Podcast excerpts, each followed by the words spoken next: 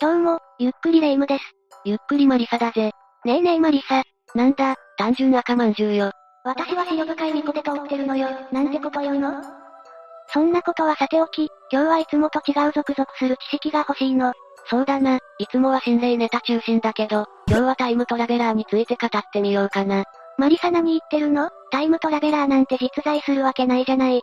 ふ、甘いぜレイム。これまでにタイムトラベラーと思わしき人たちがカメラに収められた事例がいくつか存在するんだよ。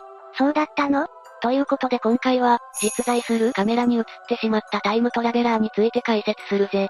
お願いするの。それじゃあ、ゆっくりしていってね。まず一つ目は、この動画に映るある男だ。これって伝説のボクサー、マイク・タイソンの試合映像よねそうだぜ。1995年のタイソン復帰戦の映像なんだ。やっぱりマイク・タイソンの強さは、タイムトラベルによる修行でいたものだったのね。一体何を言っているんだどこぞのトランクスさんの話でもしてるのかそれよりも、もっとタイムトラベラーらしき人が映ってるんだぞ。あ、わかっちゃったわ。後ろの観客がスマホで試合を撮っているじゃない。ふふ、正解だぜ。この映像により、タイソン復帰戦にタイムトラベラーがいたと、海外で話題になったんだ。この時代にスマホなんて存在してないはずよね。そうなんだ。世界で初めてスマホが発売されたのが2007年で、カメラ付きのガラケーでさえ、初登場は2000年だ。ってことはやっぱり、未来の格闘技ファンが過去に来て試合観戦してたってわけね。未来人の中にもそういう願望を持つ人はいるかもしれないよな。けど彼はそうではなかったみたいだぜ。ってことは、この物体の正体が判明したってこと解像度が低いから断定はできないが、ほぼ明らかになっているぜ。観客が持っているものの正体は、これだと言われているぜ。これは映像の物体にそっくりね。これは当時でも一般販売されていた縦型のデジカメなんだ。確かにスマホに見えてもおかしくないわね。ってことで、彼はこの当時の普通の格闘技ファンだった可能性が高いわけだ。未来の iPhone には時間旅行機能がついてるのかと期待したのに、残念だわ。確かに、アップル様ならやりかねないけどな。次はなんと、日本の映像だぜ。あら、これは渋谷の監視カメラの映像じゃない歌舞伎町とか八甲前の交差点とか、ライブカメラになっててリアルタイムで見れるやつよね。そうなんだ。そんな渋谷の道玄坂のライブカメラに、2019年9月にタイムトラベラーが現れたと話題になったんだぜ。それは知らなかったわ。とりあえず映像を見てみようか。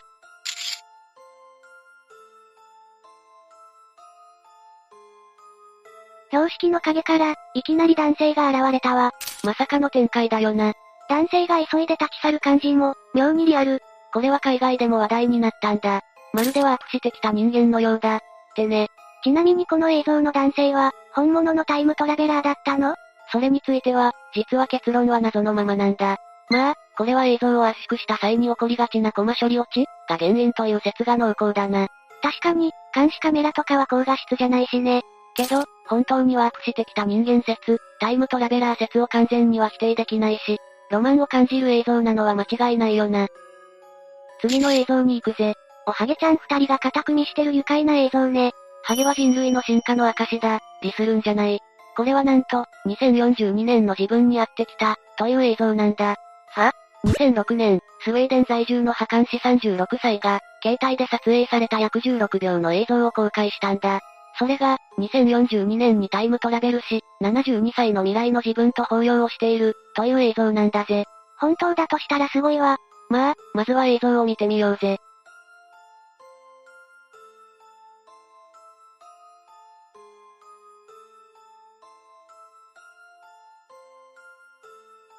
こんな風に、最後は右腕にあるタトゥーをお互い見せ合って、同一人物だということを示したんだ。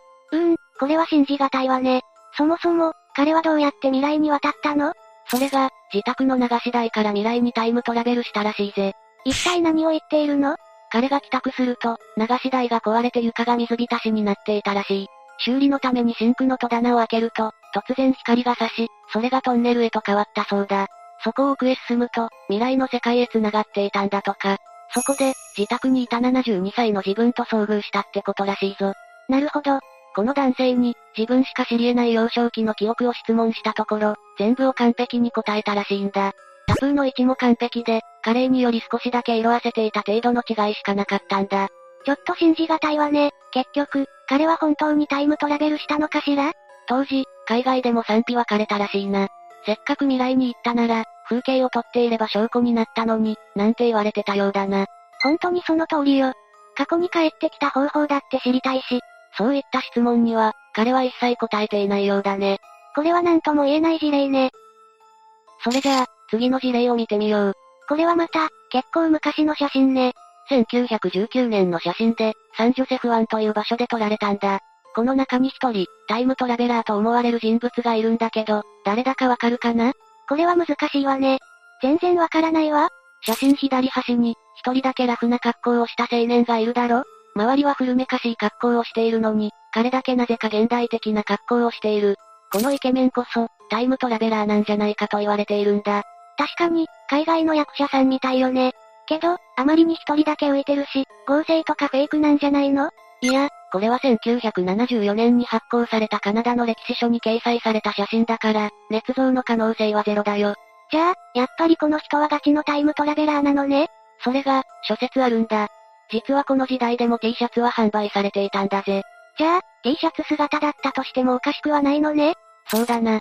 だからこの男がタイムトラベラーだという説の信憑性は、そこまで高くないとは言われているようだよ。まあ、当時は T シャツは肌着扱いで、1枚で着るものではなかったみたいだけどな。なので、この服装の理由は3パターン考えられるな。1、貧乏で上に着る服を買えなかった。2、暑くて肌着になっただけ。3、実はガチの時間旅行者だった。確かに、周りの二人が、T シャツ2機の存在に驚いている感じもするし、これはもしかしたらタイムトラベラーかも、って思えるわね。それじゃあ、次の写真に行こうか。あら、これはサッカーの試合ね。 1962年に行われたワールドカップでの映像なんだが、タイムトラベラーが混ざっているらしいんだ。あ、これも携帯カメラで写真を撮っている人がいるわね。正解だぜ。優勝国ブラジルのキャプテンであるマウロ・モラス選手に、携帯カメラを向けているような手が映っているんだ。これは完全に、タイムトラベラーなんじゃないと多くの人が思ったんだが、これはフェイクニュースだったということが確定しているんだ。けど、これは画像加工とかしているようには見えないわよ。ああ、実際にこれは当時そのままの映像だぜ。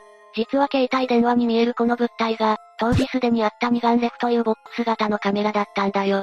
そうだったのね。今見ると、まるで携帯電話みたいに見えてしまうわね。片手で操作しているし、一瞬携帯電話かと思ってしまうよな。最後は、実際に紙面にも掲載されたタイムトラベラーだ。プロの媒体が扱うってことは、正真正銘のガキかしら2003年、アメリカでアンドリューという男が株のインサイダー取引で逮捕されたんだ。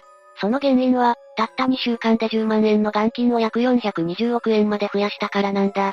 それは疑われても仕方ないわね。当時の株式市場は値動きが不安定で、世界の優秀な投資家たちでさえも大損する人が続出するほどの荒れた相場だったから、なおさらだったんだ。しかし、男は取り調べの席で信じられない告白をするんだ。自分は2256年の未来から来て、2003年の値動きは全て把握していたんだ、と。それが本当だったら、確かにインサイダー取引ではないわよね。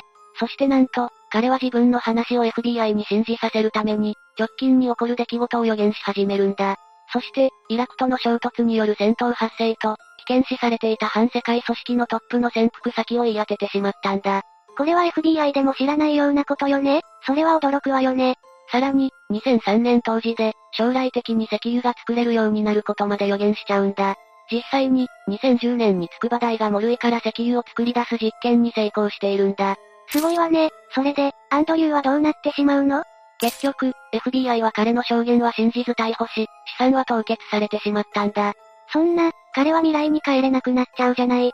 その後、匿名の支援者が現れて100万ドルの保釈金が払われ、アンドリューは釈放されたんだ。そしてそれっきり、彼は忽然と姿を消してしまう。 2256年に帰れたんだわ、よかった。と思うだろう実はこの話には驚きの結末があったんだ。え、まさか、一体どんな結末なの実は、この一連の話は、ウィークリーワールドニュースという大衆紙が掲載したフェイクニュースだったんだ。え、まさかのまさか。この雑誌は、フィクションを掲載し、ジョークを楽しむために発行されている大衆紙であるらしいんだ。FBI も事件そのものを否定しているらしいしな。彼こそは本物だと思ったのに、残念だわ。まあ、本当のタイムトラベラーを隠すための陰謀論説もあるし、何が真実かはわからないけどな。というわけで、以上が、実在するカメラが捉えたタイムトラベラー6000、だぜ。ワクワクしたけど、なかなか本物のタイムトラベラーは存在しないのね。残念だわ。そうだな。もし仮に存在してたとしても、周りにバレないための偽装技術もあるだろうし、認識はできないかもだぜ。そう考えると、やっぱり実在するのかも、と期待できるわね。みんなはタイムトラベラーは実在すると思うぜひ考察やコメントお待ちしているわ。自分、実はタイムトラベラーなんですという告白も待ってるぜ。それじゃあ、今日の動画はここまでだぜ。最後までご視聴ありがとうございました。